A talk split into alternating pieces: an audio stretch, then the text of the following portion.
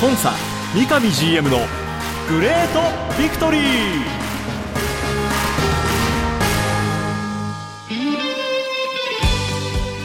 北海道とともに世界へスポーツによる地域活性を目指す北海道コンサドーレ札幌。この番組では北海道コンサドーレ札幌の三上博勝 GM がラジオを通じてサポーターの皆さんや地域の皆さんの質問にお答えしていきます。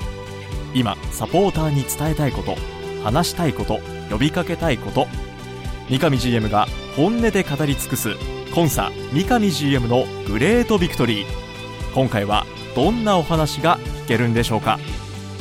幸せを作るお菓子石屋製菓の提供でお送りします。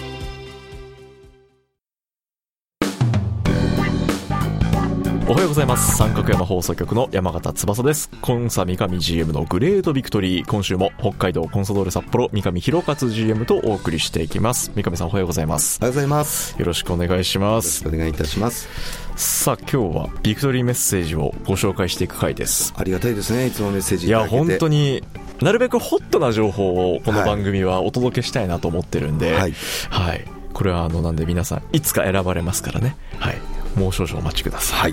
今日はこんなメッセージ話題をご紹介していきたいと思いますが、えーラジオネームはてっこさんからいただいているメッセージです、はい。三上さんおはようございますおはようございます。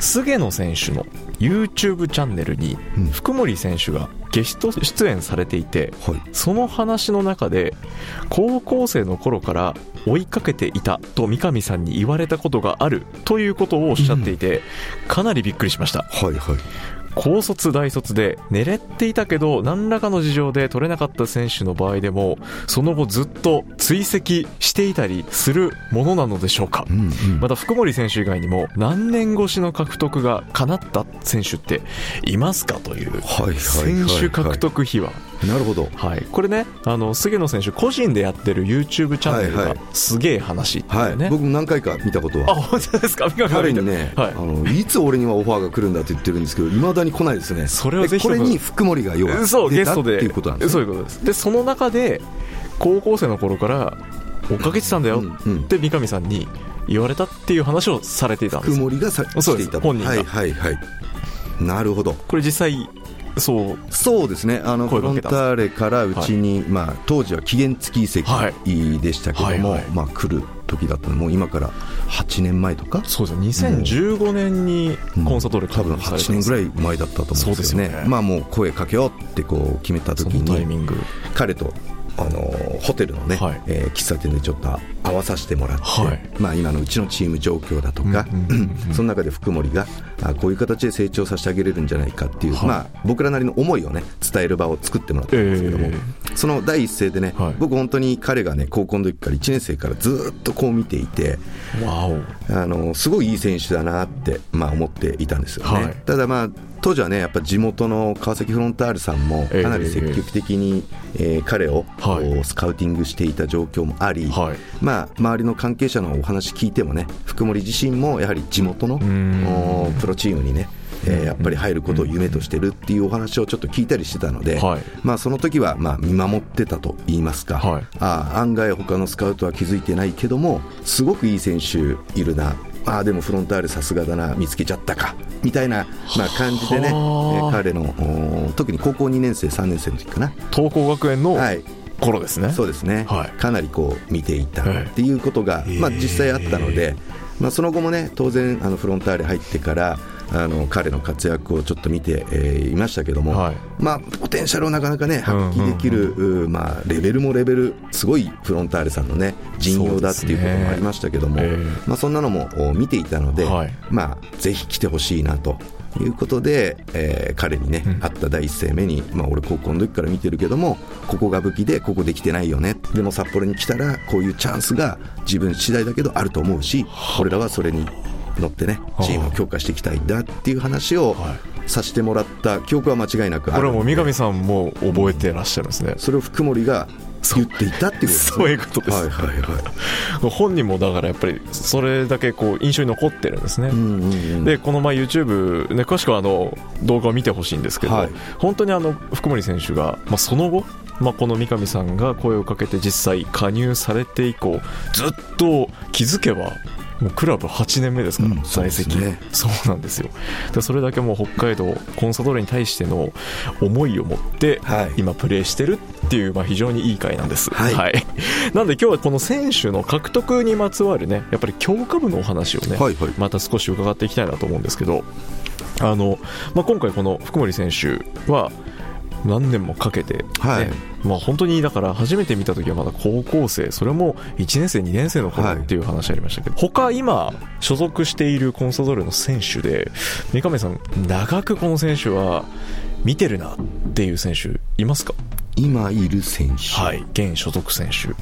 青木亮太と小林勇輝、はい。この2人は同じく福森の時と同じように、はい。まあ、高校時代、まあ、小林勇輝はまあベルディユースだったん出身でですすけども、ね。はい。まあ、青木の場合はあの一般の高校だったんで、ええ。はい。同じようにすごくこれいい選手だなっていうことをこう見て、はい。なんとかうちに当時ね、うん。えー声かけることって難しいかなっていうことを考えながらねあのやっていてあの当時もねえー監督さんとかにはかなり実は青木えーの高校の監督さんにはい。アプローチはさせてもらったんですけども、うち当時まだ J2 でしてね。その時代ですね。はい。なるほど、まあ彼に興味を持ってた他のクラブがやっぱ J1 クラブが複数あって、はい。まあその中から彼名古屋をね選んで当時行ったあ記憶があるんですけども、ええええまあそういった中であの見てって、まあ福森同様にね、あのまあ彼は名古屋でもね、一時えーそれこそうちにいたシャビエルなんかと名古屋で同様だった時そうですね。にかなりいい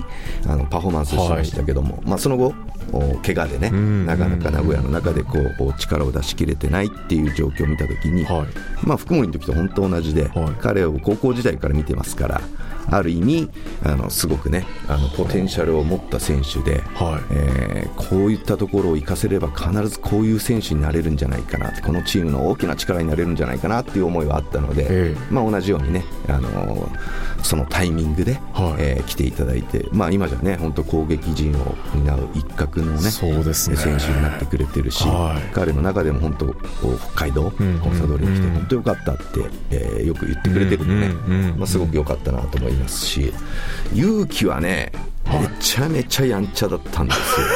まあ今もねある意味サッカー小僧で、うん。サッカーだからこそ言いたいことは絶対言う。う、うん。うん。でもその先にはチームのことっていうのがちゃんとあるんで、はい。僕はすごく彼をそういったとこ含めてね認めてるんですけど、うん。は高校の時はまだそのチームのことっていうのはあんまりなくてねこれまあ若いから仕方がない。いなるほど。若気のってやつですね。はい。今よりね、結構尖って。ああでもねやっぱプレー面は、はい。これ本当別格だな。もう当時から僕の中ではこれ海外行ける？あそのポテンシャルあるっていう。なっていうのを、まあ、うん。彼のユース時代あそうなんですか。っていて、はい。まあ、その後ねやっぱ順調にキャリアをねん。あの築き上げてって、はい。まあ、これはもうちょっと手届かないうちには縁のないあ。選手だったかなって一時ははい。思ってはい。いたところ、はい。まあ、J リーグに復帰してっていうことだったんで、いやこれはっていうことで、まあ、今年ね、はい。あの来ていただいたわけですけども、はいまあ、彼にはね本当お昨年のオフの時にん。一番に声をかけさせてもらって、はい。彼の中でもお全所属したクラブそこに対するすごい魅力だとかっていうことを感じたんですけども、ええ。まあ、新しいトライ、うんうん。そのトライって具体的に何なのかっていうとタイトル。うん。うん。これをねうちのクラブで取りたいっていうところと、うんうん。同時に彼自身も僕もタイトル実は取ってないんですよあチームをいろいろキャリアあるし、はい。選手としてはね、はい。代表にも行ったりそうですね。うん海外の経験あるのにあないよう考えたらそうだな勇気もないな、んだったら一緒にやろうよっていうところでね彼なりにすごいいろんなことがあったと思うんですけど、はい。めちゃめちゃ決断早くて行きますっていう。即決だったんですねじゃあいやいやお前もう少し家族にも相談した方がいいんじゃないかっていうことを僕からね、ちょっと言うぐらいありがたいことなんですけど。も、はい。うん。それぐらいのそう。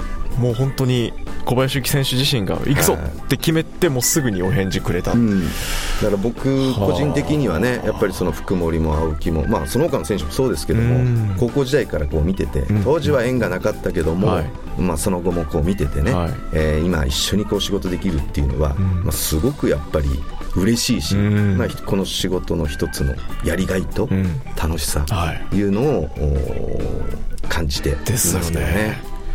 なんかそういったこう今改めて縁を感じますよね、うん。こういう時を経て。そうですね。ね。実際その当時っていうのは、うん。その今名前挙げてもらった青木選手小林幸選手、まあ、福森選手もか。はい。当時はオファーはクラブとしては出してたんですか？いえ、えっ、とね、最終的には正式なオファーは出してないです。はい、ただ、所属している監督さんだとか、彼らを教えていた中学生の、例えば恩師だあとか、はいはいはいはい。そういう方々には、実は結構お話を伺っていて、へただその中で、まあ、それぞれね、まあ、はい。福森でいうと、やっぱりその地元のええ。川崎に行くことを夢としてやっているっていう話とかを聞かされていて、そのチームからオファーがある状況だったんでね。まあ、ここは僕らがね、はい。えー口出すよりはね、うん。うんうん僕らは僕らで当時はまたじゃあ別なことを考えようということで、オファーには至ってないんですけどもすごくまあ今での言葉で言う推しの選手っていうんですか、うんうんそういう思いは持ってたので、別なクラブに入団以降もね、うん。やっぱり追って、はい。えーいたし、はい。実はその入ってやっぱ1年目って、はい。なかなかリーグ戦出れてないじゃないですか。ええ。まあ、小林勇輝は、はい。あの1年目からすっとね、はルディのトップチームに出てたんですけども、うん。青木も実は、えー福森も、うん。お当然、えー出てなくて、はい。当時まだそのサテライトリーグみたいなね、はいはい。ものがありましたね。あったりしたんで、はい。そこには実は見に行っていてあやっぱりいいな名古屋で出れてないけどフロンターレで今出れてないけど、はいやっぱこういいなっていうのはその時点でもまあ見ていて。数年後ねうちのもたまたま編成の中で彼らのポジションはい。が必要な時にやっぱりの一番にね、顔と名前が出てくる、まあ、そこからお話をさせてもらってうんなるほど。みんなの力をも借りてはい。小林幸じゃないですけど、ん。即決みはい。たいなね、うん福森も来て幸せ、うんうんうん。青木もそう言ってくれてる、はい。うんこれは本当皆さんがね、はい。迎え入れてくれるその空気感、これがもう一番なんでね。ありがたいですよね。いやこの話聞いてなおさら3人が好きになりますね。なんか。でもね青木は多分知らないと思う。僕がずっと見てたのは。じゃあ今日この場で明らかになるみたいな感じですか、かもしれないですね。そうですか。はい。僕青木にはそれ別に話してもいないんでね。その頃から見てたんだよっていう。あのそそういったねこう、まあ、アマチュアサッカー界との、まあ、やり取り。だからはい。選手と直接お話しする以前にそういったこう指導者との関係があるわけじゃないですか、はい。やり取りが。そういうところのこうつながりだとかっていうのはあるんですか？そうですねあのー7割ぐらいは自分たちのもう実際目で、はい。えー確かめて。見た、うん。あー選手にアプローチっていうのがあるんですけども、え3割ぐらいはね逆にそういった先生の方からいや実は何おー年見てる来てるんだけども、はい。かなり面白いと思う題なんだよね、はい。もし時間あったら見に来れないかっていう逆オファーっていうんですか？推薦が来るわけだ、うん。来るケースもあって、はい。まあ、僕らはそういったところも積極的にね、あのーはいはい。一言聞くのは「え他のクラブってどうなんですか? いや」まだ誰もって言われると、まあ、やっぱうちのクラブは他のクラブがやっていないこと、はい。うん。そこで差別化をしてね生きていかなきゃいけないんで、はい。もうちょっと行きますわっていうのでこう行かさせてもらってね、まあ、実際評価をさせてもらって、はい。練習参加に至るケースもあるし、オファーす直接するケースもあるしね。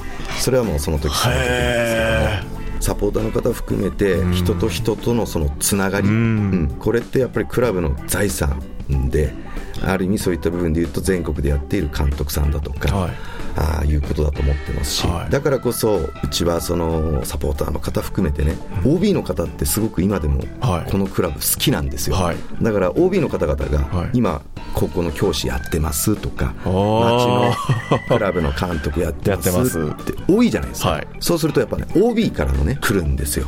でその時の OB のその当時の選手にかけてくれる言葉っていうのがまた嬉しくて、ん。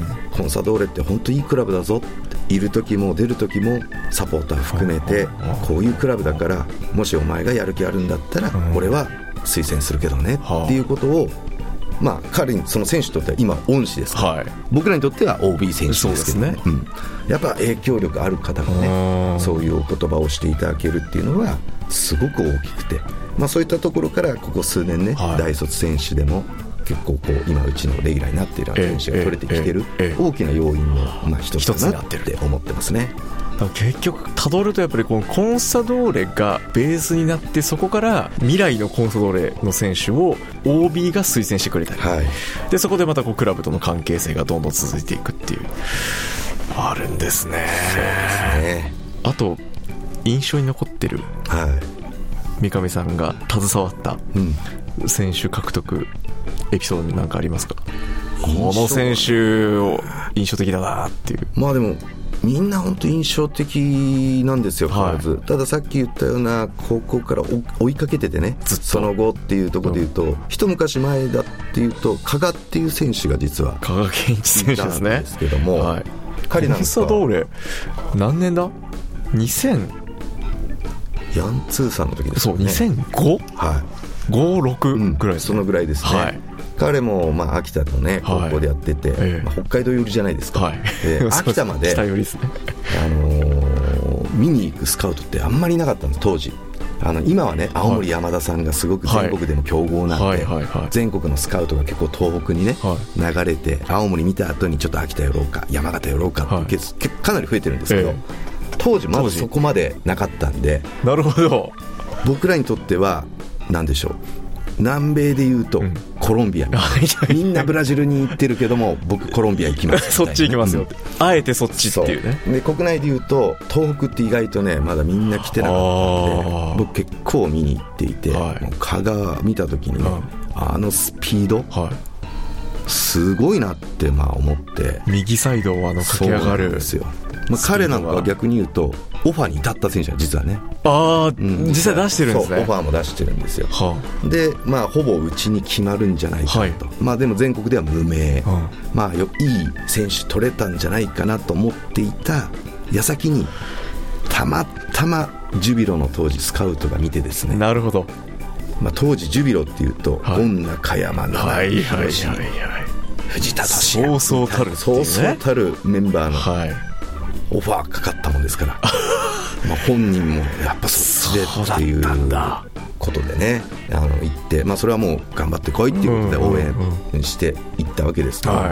まあ、そういった意味で言うとすごくその思い出深い、はい。もうほぼ支柱に要するにコンサドーレの赤黒に4を着るなとうん。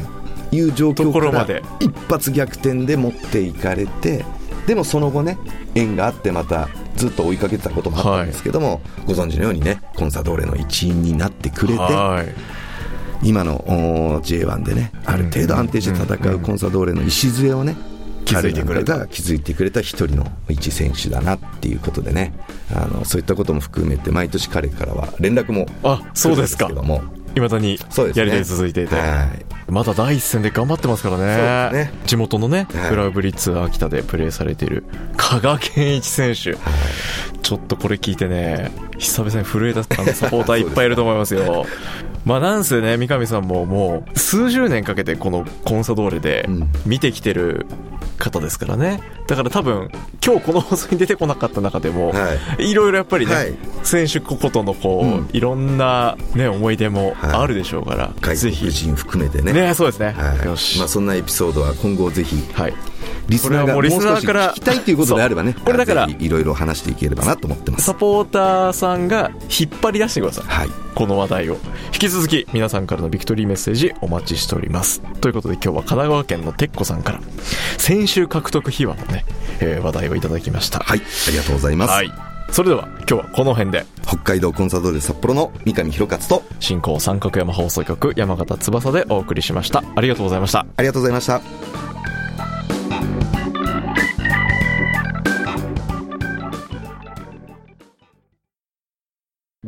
白い恋人は誕生から46年以上北海道で愛されています。小麦粉砂糖生クリームはすべて北海道産これからもあなたのそばに。白い恋人。番組では三上 GM 宛ての質問を募集しています。メールアドレスリクエストアットマーク三角山 .co.jp までどうぞ。詳しくは三角山放送局ホームページツイッターでもご案内しています。